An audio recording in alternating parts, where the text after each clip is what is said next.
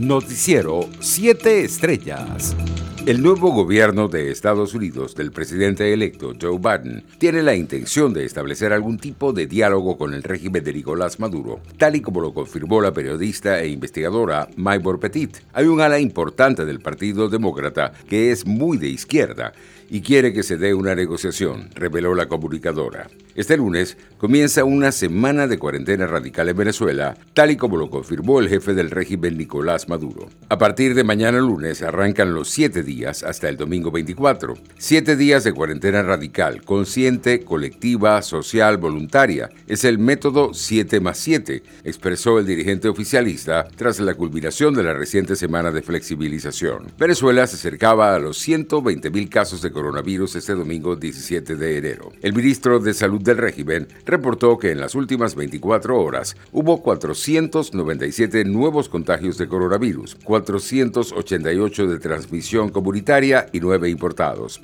además de cinco fallecidos. En el estado Zulia falleció Monseñor Jesús Antonio Quintero Albordós, párroco de la Catedral de Maracaibo a la edad de 82 años por complicaciones asociadas al COVID-19. La arquidiócesis de la capital zuliana informó sobre su fallecimiento a través de una nota de duelo en sus redes sociales este domingo 17 de enero. Otros sacerdotes, familiares y amigos también difundieron la noticia. Internacionales. La Oficina de Naciones Unidas para los Derechos Humanos pidió hoy la liberación inmediata del líder opositor ruso Alexei Navalny, detenido ese domingo por la policía tras aterrizar en un aeropuerto de Moscú. Estamos profundamente consternados por la detención de Alexei Navalny. Pedimos su liberación inmediata y que se respete su derecho a un proceso justo, señaló la oficina que dirige la alta comisionada Michelle Bachelet a través de su cuenta oficial en Twitter. En otras noticias, el gobierno alemán instó este lunes a la farmacéutica estadounidense Pfizer a cumplir con los plazos y las cantidades acordadas en relación a la entrega de nuevas partidas de su vacuna contra el coronavirus. El ministro de Sanidad, Jens Spahn, hizo este llamamiento a Pfizer después de que la farmacéutica anunciase este viernes que iba a reducir temporalmente sus entregas a la Unión Europea para elevar su capacidad de producción. A dos días de la toma de posesión del nuevo mandatario de Estados Unidos, Joe Biden,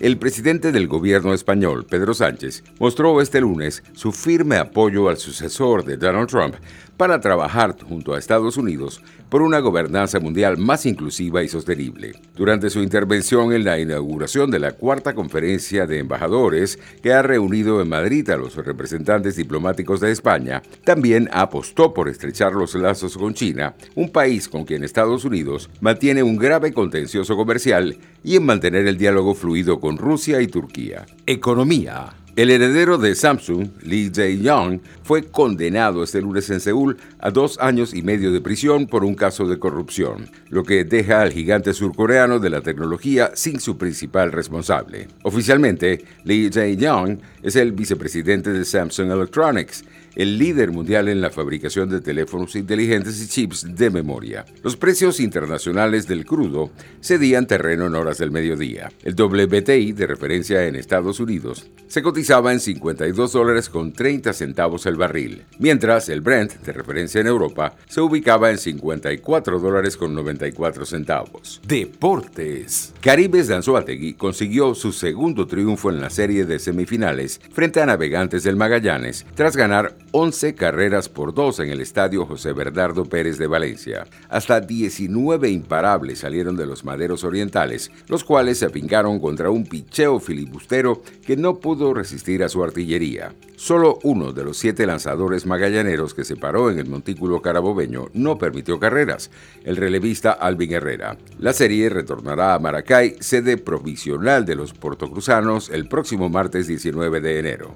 Leonardo, director deportivo del PSG, señaló en una entrevista en France Football el presente y el futuro del conjunto francés. Si en la actualidad los temas a tratar son las renovaciones de Mbappé y Neymar, sin duda el nombre que sobrevuela el futuro de la entidad parisina es Leo Messi. Messi en la agenda. Los grandes jugadores como Messi siempre estarán en la lista del PSG. La salida de Leo Messi del Barcelona, que no se pudo llevar a cabo el pasado verano, tiene un aliciente extra para los clubes este próximo verano. Lo único que habría que hacer sería negociar una posible prima de fichaje, el contrato y el proyecto. Noticiero 7 Estrellas.